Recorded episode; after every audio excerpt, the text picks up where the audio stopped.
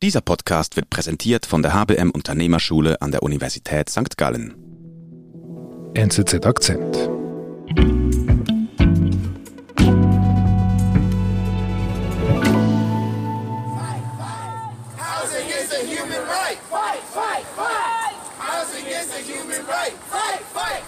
David, was passiert denn da? Ja, wir sind hier in Chicago in einer ärmlichen Gegend und es handelt sich um die Mahnwache von Mietern und Mieterinnen, die aus einem Haus rausgeworfen wurden und sie halten jetzt hier eine kleine Demonstration ab gegen diese weit verbreiteten Zwangsräumungen. Du sagst weit verbreitet. Was meinst du damit? Ja, es gibt Studien, die zeigen, dass allein in Chicago jedes Jahr 10.000 Mieter und Mieterinnen ohne eigenes Verschulden auf die Straße gestellt werden. Eine andere Studie erwartet, dass bis Ende Jahr in der ganzen USA zwei Millionen Mieterinnen und Mieter auf die Straße gestellt werden. Also eine sehr hohe Zahl. Zwei Millionen. Ja. Ausgerechnet vor dem Winter könnten Millionen von Amerikanern aus der Wohnung geworfen werden. David Signer erzählt die Geschichte einer Betroffenen aus Chicago. Und David, du warst auf so einer Mahnwache in Chicago? Genau, das war kürzlich in der Southside. Das ist so die ärmere Hälfte von Chicago, die vor allem von Afroamerikanern bewohnt wird. Und das älteste Quartier in der Southside, das heißt Bronzeville, und dort fand diese Mahnwache statt. Mhm, Wie sieht's dort aus? Ja, das war so ein kalter, grauer Vormittag in einer ärmlichen Straße.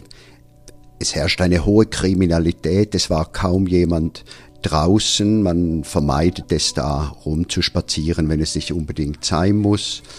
Und da war also diese Handvoll Mieter und Mieterinnen und auch einige Vertreter von Mieterschutzorganisationen, die da eben Fight, Fight, Housing is a Human Right skandiert haben. Was ist der Auslöser Ihres Protests? Also dieses Mehrfamilienhaus, das sie bewohnen, das wurde verkauft dieses Jahr. Eine neue Firma hat das übernommen und möchte nun alle Mieter und Mieterinnen rausstellen, um das Haus zu renovieren und natürlich äh, höhere Mieten einnehmen zu können. Und eine der Mieterinnen, die nun Opfer dieser Maßnahme wurde, heißt Carolyn. This is not right what they're doing. You know, and I feel that tenants should be Die war auch bei dieser Mahnwache und mit der habe ich mich unterhalten. So. Wie hören Sie da, wie sie auch etwas Kurzes sagt bei diesem Protest? Ähm, warum macht sie da mit? Ja, die Zwangsräumung trifft sie besonders hart, weil sie bereits 67 ist. Sie hat seit 30 Jahren in diesem Haus gewohnt. Sie ist fast blind. Sie bezieht eine Invalidenrente. Sie ist äh, ziemlich fragil und sie ist schon älter. Also das heißt, es ist für sie auch schwierig, jetzt überhaupt etwas Neues zu suchen und zu finden. Das heißt, sie hat auch diese Kündigung erhalten von, der, von den neuen Besitzern. Ja, sie hat diese Kündigung im Sommer erhalten und sie hat nun verständlicherweise große Angst, dass sie ausgerechnet im Winter nun auf der Straße landen könnte. Also ich habe mich eigentlich zweimal mit ihr unterhalten.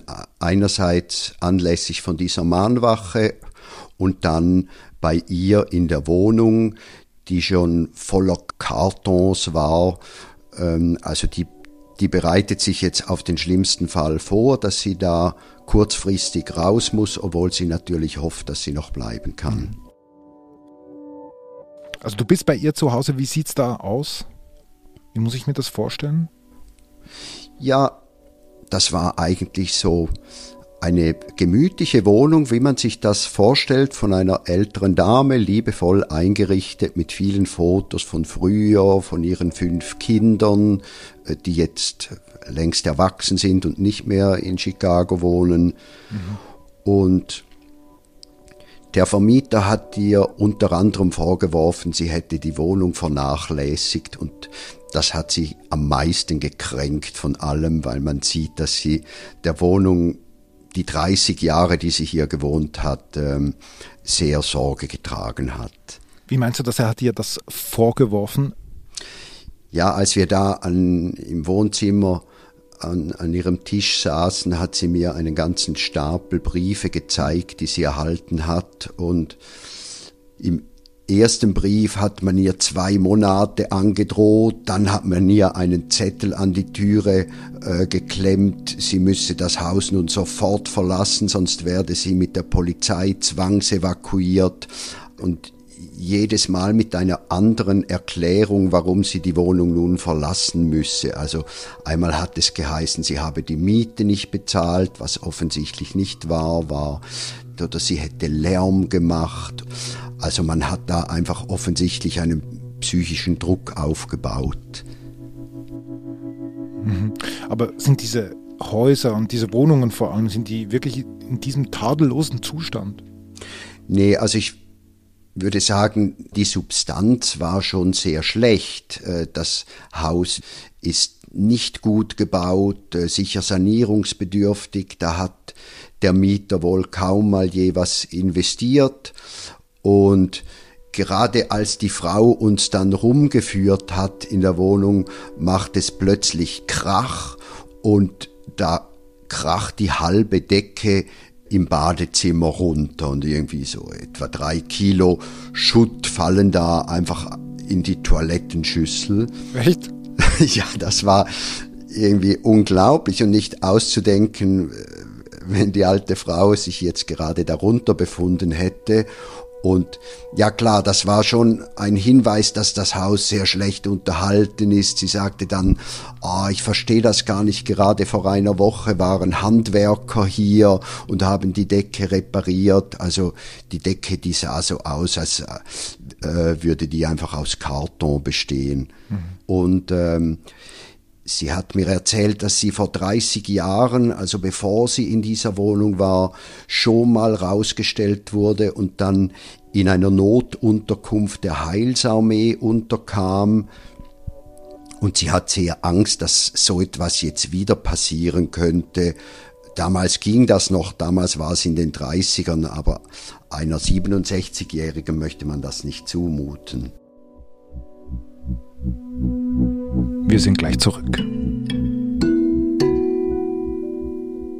Suchen Sie als aufstrebende Führungskraft eine neue Herausforderung und wollen sich gezielt darauf vorbereiten? Fehlen Ihnen betriebswirtschaftliche Kenntnisse aus der Praxis, um im Unternehmen weiterzukommen? Dann sind Sie im Leadership Development Program der Universität St. Gallen genau richtig. Weitere Infos auf www.unternehmerschule.unisg.ch.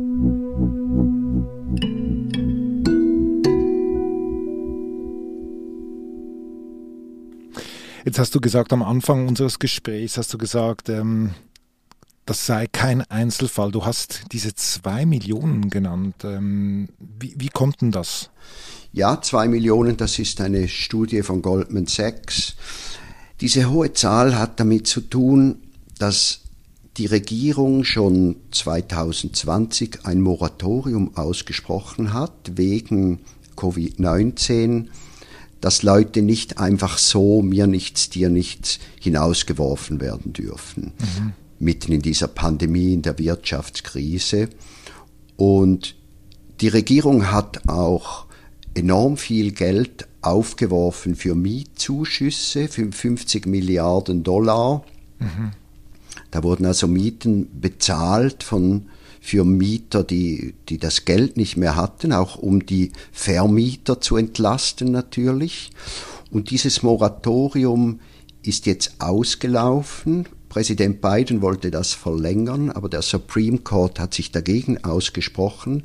Also dieses Moratorium ist jetzt ausgelaufen und jetzt hat es natürlich so wie einen Staueffekt gegeben. Also viele Vermieter die ihre Mieter loswerden wollten, können das nun tun. Und äh, bekommt denn Caroline keine Hilfe? Ja, das ist schwierig. Also sie ist in Kontakt mit einer Mieterschutzorganisation, die versucht ihr zu helfen, aber nachdem das Moratorium jetzt ausgelaufen ist, ist das nicht ganz einfach. Und dazu muss man wissen, die Schweiz gilt ja als Mieternation. In den USA ist das anders. Da gibt es viel weniger Mieter. Also die, die Wohneigentumsquote in der Schweiz ist etwa 40 Prozent, in den USA 65 Prozent. Mhm. Also da gibt es viel mehr Hausbesitzer. Mieter sind normalerweise eher arme Leute oder dann äh, Ausländer, Expats wie ich selber. Aber du kannst die Miete bezahlen, hoffentlich. Ja, also die sind relativ teuer in Chicago und paradoxerweise gerade in diesen ärmeren Vierteln in der Southside sind, sind die Mieten genauso hoch wie in anderen Stadtteilen, obwohl die Qualität der Häuser sehr schlecht ist. Also das ist auch ein Problem. Aber würdest du sagen, es liegt daran, dass der Anteil der Mieter so gering ist oder ist das Mietrecht anders ausgeprägt in den USA? Das Mietrecht ist wenig ausgeprägt. Das hat, würde ich sagen, generell mit einer gewissen amerikanischen Kultur oder Mentalität zu tun. Man zieht normalerweise sehr oft um, selbst wenn man Hausbesitzer ist, man verkauft und kauft sehr schnell. Auch auf dem Arbeitsmarkt ist das so Schlagwort Hire and Fire. Man wird sehr schnell entlassen und wieder angestellt. Mhm. Das finden die Leute auch okay und das ist soweit auch kein Problem, wenn man noch einigermaßen jung und beweglich ist. Aber wenn man natürlich alt und behindert ist, äh, dann wird das sehr schwierig. Ist das der Grund, warum Caroline jetzt sich nicht nach einer anderen Bleibe in einem anderen Quartier umschaut?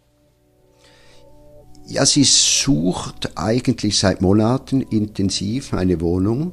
Sie sagt, es sei sehr schwierig. Erstens ist sie nicht mit den modernen Methoden der Wohnungssuche, also online, vertraut. Das überfordert sie ein wenig. Und dann kommt noch etwas anderes dazu, das äh, sogenannte Redlining. Es ist gerade für Afroamerikaner sehr schwierig, aus diesen Ghettos in Anführungszeichen rauszukommen.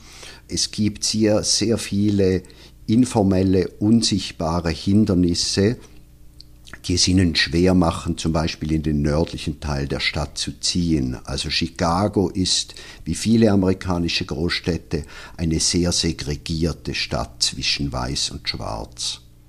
Was heißt denn das jetzt für, für Caroline? Also äh, sie wird jetzt wohl nicht so schnell eine neue Wohnung finden. Ähm, was ist jetzt da der Ausweg? Was denkst du, was mit ihr jetzt dann passiert? Also, ja, ich man muss der Realität ins Auge sehen. Ich glaube, ihre Aussichten sind nicht sehr rosig. Vielleicht kann sie jetzt noch ein paar Monate länger bleiben, wenn sie Glück hat bis zum Frühling. Aber ich denke nicht, dass sie in der Wohnung bleiben kann. Sie wird etwas Neues finden müssen. Mhm. Vielleicht muss sie auch in, in einer Notunterkunft unterkommen. Aber niemand ist besonders scharf in so, darauf, in so eine Notunterkunft zu gehen die sind vor allem bevölkert von Alkoholikern, von Junkies, da herrschen Gewalt und Kleinkriminalität. Also man, man möchte das so einer älteren Frau nicht zumuten, äh, da länger bleiben zu müssen. Mhm.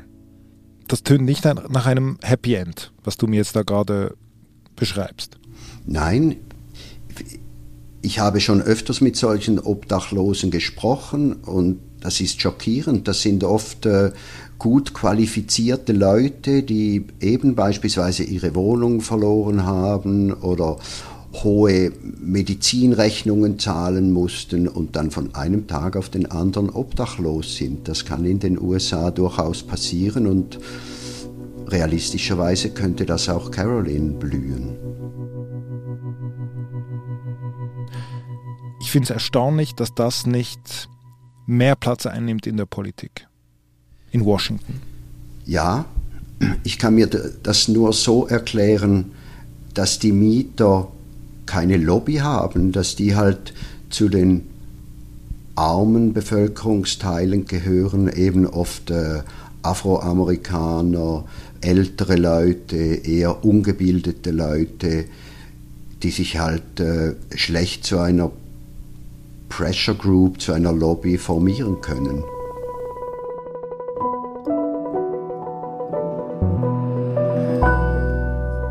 Vielen Dank. Gern geschehen.